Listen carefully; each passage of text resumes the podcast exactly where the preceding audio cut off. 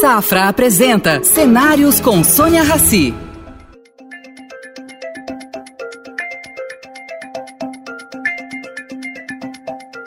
Oi, professor. Se o senhor, tivesse, se o senhor pudesse fazer um balanço, como é que o senhor uh, faria esse balanço agora?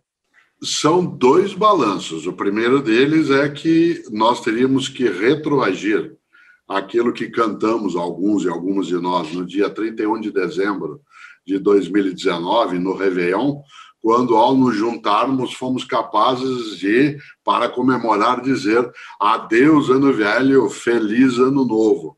E, claro, agora dá vontade de dizer adeus, ano novo, feliz ano velho, tentando recuperar algumas coisas que, mesmo não sendo tão boas, em 2019 elas ultrapassem muito né, a qualidade positiva em relação Professor, a 2020. Vamos voltar esse ano e, e, enfim, comentar o que, que essa pandemia, o que, que essa paralisação, o que, que essa quarentena teve de bom e de ruim.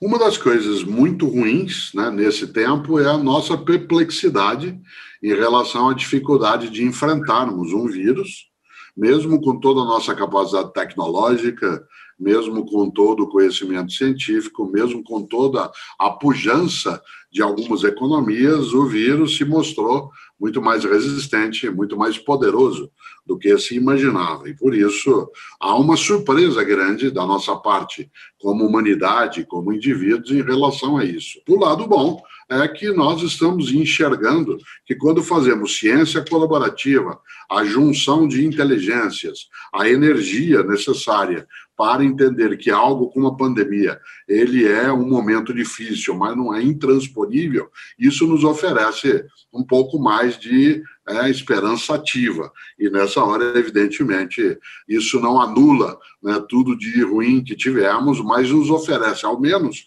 a condição de saber que a perenidade que isso poderia ter, ela vai se reduzindo à medida em que a gente encontra mais alternativas. Professor, Uh, o senhor acha que o, o mundo vai sair mais unido dessa batalha pelo, contra um inimigo invisível? No campo do meu desejo, sim, mas ele não corresponde à realidade. Meu coração, se eu entendê-lo como sede, morada do desejo, da esperança, sim, seria ótimo que fosse desse modo. Isto é, que saíssemos com mais inteligência, mais solidariedade, mais capacidade de ação colaborativa, mas a minha razão mostra que não. Né? Eu não gostaria que assim fosse, mas assim será de alguma maneira, isto é, sem que haja de fato né, uma reunião de forças né, de união em geral da humanidade, e nós poderemos notar que não será, não precisando esperar que isso termine desse modo, mas porque enquanto está sendo a pandemia, já não há essa forma de ação Exatamente. mais colaborativa. Portanto, é, é muito é, impressionante. Novo, meu coração quer, mas minha razão mostra que nós somos mais tolos como humanidade, individual e coletivamente, do que seria bom. Professor, ah, sempre me vem essa imagem na cabeça, que é de um ah, vamos dizer, uma, uma, suposta experiência. Você coloca 10, 12 crianças numa sala de 3 a 5 anos, você dá uma bola para cada uma delas brincar e o adulto sai. Volta depois de 4, 5 horas. O que, que ele vai encontrar? Uma criança com três bolas, uma com olho roxo, a outra chorando, a outra de, tentando disputar outra bola. A natureza humana tem jeito? Há duas questões nisso muito fortes. Uma colocada pelo Freud, que dizia que só uma civilização, isto é, um ordenamento das condutas que seja mais restritivo, dará saída à nossa forma individualista né, de ação. Isto é, enquanto natureza, enquanto indivíduos no campo da animalidade e da biologia, nós somos disputantes, competitivos, egoístas, temos a autopreservação como sendo o horizonte. No entanto, como nós não somos só isso, nós temos necessidade de agregação, de junção, porque do contrário perecemos, nesta hora, embora numa sala com crianças, isso até aconteça num determinado momento, mas basta uma delas ter de depender das outras para escapar de alguma situação agoniante ou sufocante, ela notará que é necessário negociar o modo de convivência, porque do contrário não haveria alternativa. Então, no ponto de partida, nós sim somos capazes de fazer até a busca daquilo que só a nós satisfaz mas no ponto de chegada nós temos de construir uma convivência em que as nossas forças exclusivistas elas sejam deixadas de lado, ainda que momentaneamente. Por último, sim, né, sempre haverá jeito, afinal, se nós somos capazes de inventar as coisas que nos agridem, somos capazes também de inventar aquelas que não nos agridam. Afinal, é a mesma capacidade. Professor, teoricamente, ah, o, o homem começou a, a, ter uma disputa maior quando ele é, resolveu se assentar em comunidades. Né? Quando o nômade cigano, indo por aí, ele é, era um pouco mais livre, talvez um pouco é, mais, menos. Me, me, havia menos embate, talvez. Estou certa ou estou errada, professor? Me corrija. Como nômades, né, que já fomos dentro da evolução da nossa espécie, não havia a possibilidade de tanto encontro e, portanto, de tanto atrito. Isso significa que o número de colisões ele era menor se havia um espalhamento. Mas isso também reduzia muito a capacidade de sobrevivência. A ideia do sedentarismo, no sentido de fixação, e não de ter o nomadismo como nossa forma né, de existência, será altamente vantajosa para nós continuarmos existindo. Aliás, a quase totalidade né, das vantagens que temos como espécie que age em conjunto é porque nos juntamos.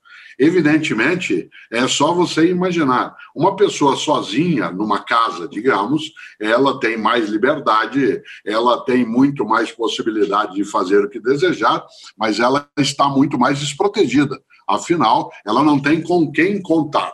E quando a uhum. gente tem de ter com quem contar, nós precisamos lidar com a outra pessoa, que para mim é um apoio, mas também pode ser um obstáculo. Nosso movimento né, na história da evolução da espécie vai ter de lidar com a proteção né, da individualidade de um lado e com a vida no coletivo de outro. Por isso, podia até ser bom, mas se você se lembra, né, como diz o poema do John Donne, nenhum homem é uma ilha nenhum homem é uma ilha. Nós somos arquipélago, né? e, portanto, temos de viver agregados com todas as perturbações né, que isso carrega. Bom, as redes sociais estão possibilitando né, essa maior intercomunicação no mundo. Mas eu queria trazer o assunto um pouquinho agora para uma realidade brasileira. Um, o senhor fala muito sobre ética, né? É, é, é possível falar sobre ética hoje no Brasil? Como é que funciona isso? É preciso e é necessário fazê-lo. A ética não foi suspensa, por exemplo, durante a pandemia. Né? A pandemia, de maneira alguma, é uma salvaguarda ou uma autorização, um passaporte para o desvario, né? de modo algum. Ao contrário, porque como a nossa vida continuará né, no tempo pós-pandêmico, é preciso que a gente não esgarce, né, não rompa todas as formas de ligação e de capacidade de presença. É necessário lembrar que a ética é o modo como nós nos conduzimos na vida. Nós nos conduzimos bem e mal em várias situações. Isso e quem decide o que é bem e mal, professor? O conjunto de uma sociedade. É uma sociedade sempre que tem isso. Alguns usam a religião para essa definição. A filosofia já buscou, com vários autores, trazer um conjunto de normas e regras. Não há alguém que de fora né, nos diga. Algumas pessoas têm crença em forças superiores e sobrenaturais que dizem o que é correto ou não. Mas é sempre uma norma social. Exemplo concreto. Até há 30 anos não havia nenhuma dificuldade que um homem como eu fosse inconveniente né, com uma mulher, para usar um sentido mais direto, ao elogiá-la ou até tentar seduzi-la ao passar na rua. Isso era considerado parte da convivência. Hoje, ainda bem, não o é. Até há 30, 40 anos, um homem ou uma mulher poderiam estapear-se dentro de casa e um produzir brutalidade no outro, e a frase é briga de marido e mulher, ninguém mete a colher. Hoje não. Já há possibilidade e necessidade de denunciar aquilo que é um delito. Por isso, o nosso país, como qualquer país, né, ele tem os seus momentos em que a ética da decência ela é protegida e tem circunstâncias em que a ética ela é da indecência. Nesse sentido, é tudo uma claro, uma nosso país tem vista, sim né? né? essa condição. O que nós vamos cautela é para não imaginar que porque a ética ela é até conectada ao seu tempo histórico, né, aquela sociedade não é vale tudo. Nós não temos uma ética universal. Isto é, nós não temos ainda um conjunto de valores e princípios que tenha validade para todas as pessoas em qualquer lugar e qualquer tempo. O que mais perto chegou disso até o momento é a Declaração Universal dos Direitos da Pessoa, né, de 1948. Mas nós não temos ainda aquilo que se chamaria de uma ética extensiva a todas as pessoas o tempo todo. Nosso país tem alguns modos né, de conduta que levam a estranheza né, para outros povos. E o contrário né, também. Até a alimentação, Sônia, ela passa por isso. Há alguns seres né, que alguns países ingerem como alimento que para nós produz né, afastamento, produz repulsa. O contrário também. Tem várias coisas da conduta, na é, convivência, é, é, é do trato do que não é aceito por outros. É questão muito do ponto de vista, né, professor? Eu, eu costumo dizer, aliás, tem uma. Uh, coisa curiosa, as pessoas julgam as outras. Ah, fulano tem bom gosto, o outro fulano tem mau gosto. Eu costumo dizer, eu tenho o meu gosto e tenho o seu gosto, que é diferente do meu. Quem vai julgar se isso é mal ou bom? é o tempo indivíduos. histórico. A sociedade julgará. Quer ver um exemplo concreto? Quero. Uma coisa bem concreta. Né? Se você pega os dez mandamentos da lei mosaica que são utilizados né, pela comunidade judaica que influenciaram o cristianismo e o islamismo. O nono mandamento, ou o décimo, a depender da versão daquilo que está no texto, ele, no nosso tempo, está escrito: não cobiçarás a mulher do próximo.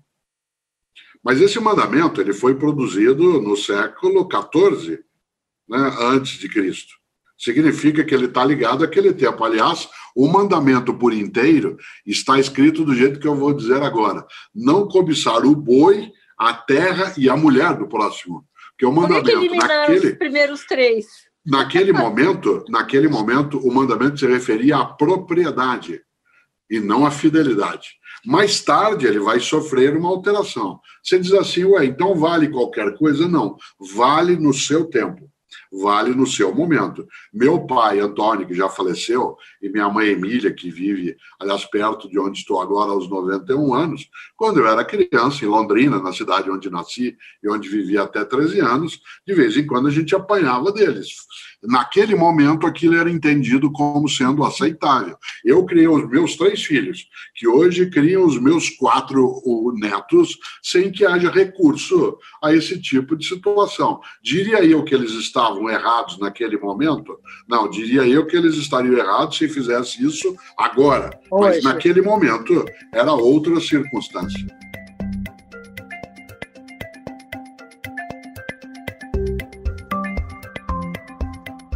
Por falar em momento, professor, queria uh, ver sua opinião, sua visão sobre o momento político brasileiro, que não é só brasileiro, no mundial existe uh, essa, uh, essa polarização, né? basicamente no mundo inteiro, uns mais fortes, outros mais fracos. Mas de onde advém essa polarização? E o que, que o senhor acha? Qual a sua opinião sobre esse momento tão delicado uh, da política brasileira?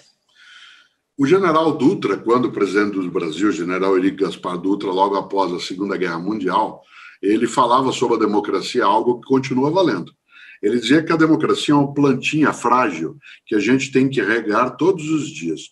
Nós hoje temos, não só no Brasil, mas em vários lugares do mundo, pessoas que, não admitindo que haja uma postura diversa do que aquela que ela tem, que haja um pensamento que não concorde com aquele que ela carrega, em vez de entrar num diálogo em que os argumentos venham à tona, utilizam o que eu chamo de retórica furiosa. Isto é, a tentativa de aterrorizar a outra pessoa, em vez de tentar convencê-la. Outras e de onde palavras, vem isso, professor? Vem do fato, isso? Vem do fato de nós termos hoje uma sociedade mais competitiva, a globalização levou a uma disputa maior por territórios econômicos, as grandes cidades, ao fazer essa alta concentração, trouxeram espaço, uma né? série de sufocos em relação à nossa convivência, por isso, evidentemente, nós temos isso no campo né, da atividade em geral da humanidade e temos situações locais Nesta hora, é preciso proteger mais a capacidade. Ser pacifista não significa né, ser passivo. Uma pessoa pacifista, eu, por exemplo, e sei que você também, nós somos pacifistas, a não deseja o confronto. Mas isso não significa ser passivo. Uma pessoa passiva é aquela que recua, se aquieta, se acomoda. Ao contrário. Aliás, porque uma democracia não é ausência de ordem. Democracia é ausência de opressão, não é ausência de ordem. Exatamente. E a ordem se garante exatamente quando a gente tem a divergência acolhida. O diálogo, Sônia, não obriga ao consenso. Agora, tem, tem, tem o seguinte: essa, essa mesma natureza pode ser aprofundada para o outro lado, né? para o lado do que a gente chama de mal, né? vamos dizer, um psicopata. Né? Tem, tem muitos analistas é, que colocam que não tratam de psicopatas, porque, como eles não sentem, não tem como tratá-los, eles não sentem nem culpa, nem alegria, nem nada. É, como é que o senhor vê essa diversidade genética? Veja só, quando você menciona, por exemplo, a psicopatia, nós estamos falando de um transtorno né, que é exceção dentro do conjunto humano. Não é que ele é ausente. O número de pessoas que têm esse tipo de transtorno e que a psiquiatria identifica né, com clareza a partir agora de alguns indicadores, ele é um algo que é raro, embora não seja inexistente. Essa pessoa, em princípio, ela não tem nem comando em relação à ação dela. Ela tem uma inclinação, um impulso, um modo de ser que não depende obrigatoriamente daquilo que ela tem né, como possibilidade de uma escolha melhor. Mas isso é o lado lateral né, do nosso percurso. E, em grande escala, nós sim somos capazes de escolhas que possam ir para o nosso campo angelical ou demoníaco. A Monja Cohen e eu temos um livro chamado Nem Anjos Nem Demônios. Nem anjos, nem demônios. A humana escolha entre virtudes e vícios. Você, Sônia, eu, Cortella, somos capazes de coisas maravilhosas e de coisas horrorosas. Nós somos capazes de escolher, inclusive, aquilo que a gente não deve. Isso não significa que eu sou obrigado a fazer, eu queria deixar claro. Professor, o capitalismo é, ele está se provando agora, nesses tempos de pandemia, é, que a desigualdade tem aumentado muito nos últimos tempos. Mas, enfim, fora do capitalismo, os outros todos os sistemas não funcionaram. Aliás, eu ouvi uma frase do Fernando Gabeiro uma vez, quando eu perguntei para ele sobre o que, o, o que era capitalismo, que, se ele achava bom, se achava ruim, ele falou: Olha, Sônia, não adianta você mandar o capitalismo para o inferno. Ele vai encontrar um jeito de fazer um bom negócio por lá. Então, é, é, uma, é uma coisa dada. Ah, como é que o senhor acha que a gente vai sair dessa armadilha da desigualdade com o capitalismo? O capitalismo é uma experiência histórica né, que tem 500 anos. Portanto, desde né, o final do século XV, né, que a gente tem uma organização da economia né, que será de base capitalista em relação a mercado aberto, a possibilidade de empreendimento individual, direito à propriedade. As experiências que não foram capitalistas nesses 500 anos, elas são muito mais reduzidas. Se nós pegamos o século XX, que terá outros modelos de organização da economia, né, eles terão uma durabilidade no tempo menor. Por isso, não dá para, historicamente, comparar os 500 anos, o meio milênio, do capitalismo com, digamos, 100 anos né, de outras experiências que aconteceram. Elas não tiveram né, um tempo suficiente né, para uma maturação, embora já dê para identificar alguns distúrbios. No entanto, uma das principais economias capitalistas hoje, que é a sociedade chinesa, ela tem uma base estatal né, de organização da produção, da circulação, né, da comercialização, né, que acima de qualquer coisa, ela está marcada por uma orientação que não é originalmente capitalista, o que significa que a ideia de desigualdade ela pode ser agravada dentro da organização capitalista, porque, em larga escala, uma das forças do capitalismo é o que eu chamo de sistema gangorra. Isto é, para alguém subir, alguém tem que descer ao momento pandêmico, mostrou que, embora estejamos todos, todos, no mesmo barco, não estamos no mesmo lugar dentro do barco, e nem o lugar em que estamos no barco, ele nos oferece condições tão boas para todas as pessoas. Portanto, é preciso um tempo né, em que a gente reoriente, tire fora algumas das coisas que a produção econômica hoje ela indica como sendo a única rota filosoficamente, qual, uh, qual seria esse caminho? Que caminho o senhor apontaria? Você sabe que no campo da produção econômica é difícil lidar com isso, porque nós estamos lidando né, com um contexto global, né, mundial ou internacional, a depender do termo que se queira usar. Eu acho que uma das maneiras é cada vez mais nós retirarmos a possibilidade da altíssima concentração de renda que se tem.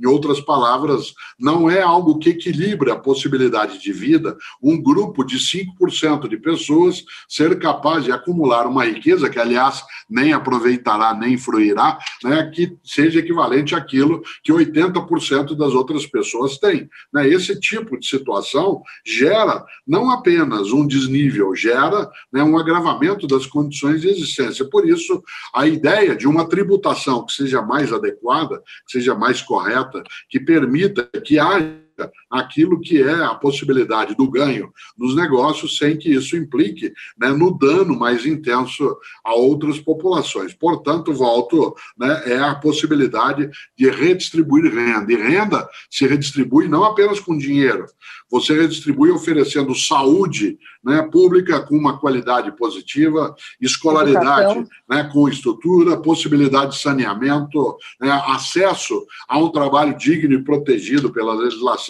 Isso é distribuição né, de renda, não é apenas oferecer dinheiro às pessoas. Nesse sentido, a alternativa nesse momento é diminuir né, diminuir muito a alta concentração de renda numa parcela então, muito como, diminuta. Como fazer isso, professor? Como fazer isso? Eu não sei se o senhor vai concordar comigo, mas uh, o que uh, a percepção do, desta pandemia, o que essa pandemia trouxe, foi muito abrir os olhos sobre essa desigualdade. E eu acho que essa população mais privilegiada começou a acordar que não dá para viver num mundo assim e está se esforçando para poder ajudar nesse sentido. Esse é um caminho. Há grandes capitalistas no mundo, não apenas no Brasil, mas especialmente nos Estados Unidos da América do Norte, né, no mundo britânico, que defendem, eles, capitalistas, uma maior taxação das grandes fortunas. Eles entendem que essa forma de taxação, taxação ela vai fazer com que haja uma distribuição melhor daquilo que é o acúmulo de renda. Portanto, neste momento, enquanto forma de permitir maior fluidez né, do capital existente para que ele seja capaz né, de chegar às outras instâncias da sociedade, eu tenho sim né, uma concordância. Evidentemente, você pode dizer é mais fácil porque o dinheiro não é teu, né, mas a perspectiva não, é de pessoas professor. que Claro, a perspectiva é. é de pessoas que, tendo uma alta fortuna, são capazes de colocá-la à disposição. Por exemplo, se você pega um dos maiores bilionários né, do planeta, como Bill Gates, ele e sua esposa, que distribuem mais de 90% né, daquilo que eles têm como acúmulo para obras sociais. E, portanto, com o que a eles resta, eles têm uma condição imensa de vida. No nosso país, as elites econômicas no Brasil, uma parte delas imagina que esse momento pandêmico fez com que viesse à tona parte daquilo que não se enxergava com tanta nitidez, mas que aí já estava. A luz foi acesa, mas eu não tenho tanta clareza que isso seja tão extenso. Há várias empresas, grupos na área de economia, grupos no campo da produção e até pessoas né, individualmente que colocaram parte dos recursos a serviço da diminuição né, do sofrimento de outras pessoas, mas não tenho ainda tanta clareza. O que eu tenho clareza, Sônia, é que isso não funcionará por muito tempo se persistir desse modo.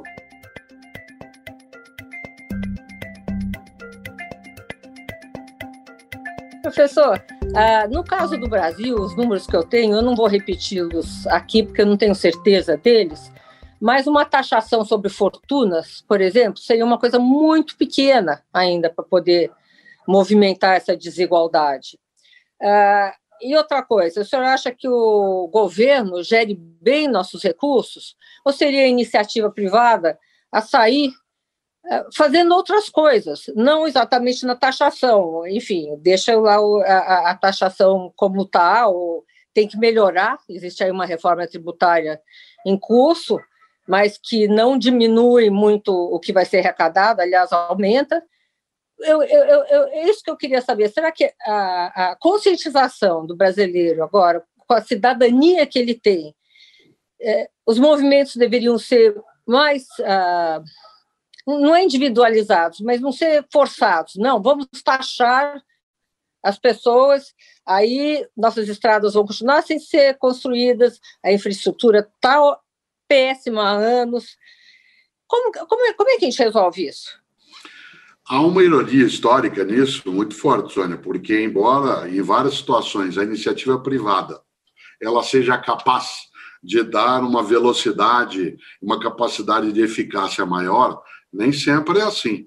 Aliás, se a iniciativa privada fosse por si mesma, sendo privada, capaz de seguir com os seus negócios de modo exitoso, não haveria falência, não haveria concordata, e quando a gente olha a nossa volta, independentemente da pandemia e independentemente de governos em geral, há várias áreas do setor privado que quebraram por dificuldade, incompetência, má gestão. Então, a grande Mas questão... os governos não quebram porque não pode. Não então, pode, é Alguns governos podem até. Nós tivemos em tempo Só anterior... Califórnia. Né, Califórnia governos indicando indicando essa possibilidade. Há tanta transação entre o privado e o público, isto é, entre o recurso do governo e o recurso privado, que todas as vezes que a gente tem algum tipo né, de turbulência em duas áreas, em qualquer uma das duas áreas, uma delas vem em socorro da outra. Haja vista que em 2008, quando do grande movimento de quebra né, nos Estados Unidos com a crise, especialmente daquilo que foi o mercado imobiliário né, e aquilo que foi, acima de tudo, né, o movimento em que bancos quebraram e tudo. Dentro do capitalismo norte-americano, o primeiro movimento foi um aporte de recurso público para poder Exatamente. segurar a estrutura bancária e econômica. Agora, historicamente, os governos são mais reativos né, do que proativos. A proatividade permanece quase sempre com o setor privado. E a reação é do governo. Essa pandemia mostrou no mundo inteiro os, governos, os governos saíram para uh, ah, apagar incêndio. Né? O próprio Obama, nos Estados Unidos, fez uma advertência há cinco anos atrás sobre essa possibilidade de haver uh, esse, essa síndrome, de, não é este vírus, mas haver uma infecção generalizada, uma, uma, uma, uma doença generalizada, como aconteceu.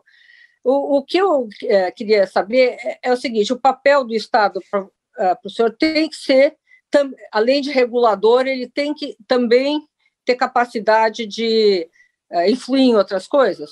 Claro, em várias áreas, não em todas elas, né? seria estranho que nós colocássemos nas mãos daquilo que é o poder público, aquilo que pode ser atuado pela área privada da sociedade. E eu faço uma distinção, que você, sem dúvida, estuda também, que é a diferença entre estatal e público. Tem várias é, atividades que elas estão, né, que elas são responsabilidade da atividade pública, mas não necessariamente elas se colocam no campo, por é. exemplo, é. de ser uma empresa estatal né, a ideia de estatal não obrigatoriamente coincide né, com a ideia de empresa pública. Há várias atividades que estão no campo, sim, do cuidado público, como a educação escolar, a saúde oferecida como extensão a todas as pessoas, a temática do saneamento, né, nos seus vários modos, a área de segurança pública, né, tudo aquilo que é, assim, uma tarefa de uma comunidade mais geral. Por outro lado, há uma parcela das atividades que não há necessidade né, de que o poder público tenha conta. O que eu não aprecio no Brasil, e você falava de história, é que nós temos uma oscilação desde o início do século XIX, em que, quando uma atividade vai se tornando muito lucrativa e está nas mãos do poder público, ela pode ser passada para a área privada. Uh, o brasileiro tem mais dificuldade em relação a isso do que os outros países? Somos latinos, os nórdicos têm mais facilidade, enfim. É, como é que o senhor vê o brasileiro dentro desse contexto? Nós somos uma sociedade que foi se organizando, basicamente, num tempo muito recente. O Lima Barreto, grande escritor do Rio de Janeiro, dizia: o Brasil não tem povo, tem público. O Brasil não tem povo, tem público. Isto é, ele dizia isso no início, né? no, no início do século XX. Fica participando como espectador. A nossa independência foi feita pelo colonizador, a república foi proclamada sem uma participação direta, imediata da população. Aliás, o primeiro presidente era monarquista, ele era né, o ministro da guerra do Dom Pedro II. Nós tivemos vários movimentos. Num país que tem 520 anos, a nossa democracia ela é muito jovem. Né? Se imaginar que ela é de 1889, nosso tempo de organização republicana é muito recente. Isso significa que a nossa experiência não é a mesma que outros países que têm um tempo mais adensado. Eu costumo brincar, Sônia, os ingleses demoram 500 anos para fazer um jardim. Né? 500 anos para fazer um jardim. Nós temos 530 anos né, de trajetória e uma parte dela, lembrando de novo Lima Barreto, com o povo como público, sem uma participação né, mais direta. Inclusive porque no Brasil e você sabe disso. Tem muita gente que tem demofobia, isto é, tem pânico da participação popular, imaginando que essa população, se deixada a decidir por si mesma, será capaz de sempre fazer bobagem. Qualquer um de nós é capaz de fazer bobagem, mas há pessoas que acham que tem que haver uma postura de ação em que se determina o que deve ser feito e as pessoas devem seguir. Então, não acho que a gente seja diferente como Constituição né, de dinamarqueses, suecos, chilenos, canadenses, apenas que a organização histórica né, se deu de modo diversificado né, nesses vários países e a nossa experiência ela é diferente. A nossa democracia ela tem apenas 32 anos. Como democracia. Muito pouco. É nada é perto pouco. de uma história, é menos de 10% do nosso tempo. Vou lembrar algo que você sabe: a nossa República foi proclamada em 1889 e a nossa primeira eleição aberta, democrática, com a participação de todas as pessoas, foi só em 1989.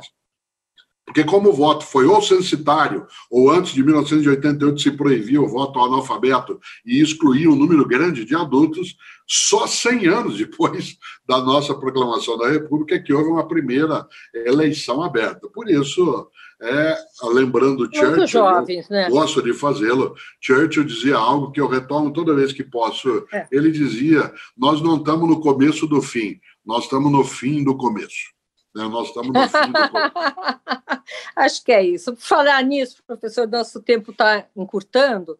Eu queria que o senhor deixasse aqui uma a sua visão sobre 2021, se é possível se projetar alguma coisa. É que 2021 a gente tenha uma regularização maior da nossa convivência, da nossa produção, né, da nossa maneira de estarmos socialmente pelo mundo afora, com capacidade de cuidar mas ainda atentas e atentos ao fato de que nós não podemos chegar né, a um momento menos danoso sem que a gente leve com a gente outras pessoas também que conosco estão. Em outras palavras, eu não posso chegar em 2021 são e salvo e ao olhar para trás ver que eu abandonei tanta gente que deveria também né, caminhar e chegar bem também em 2021.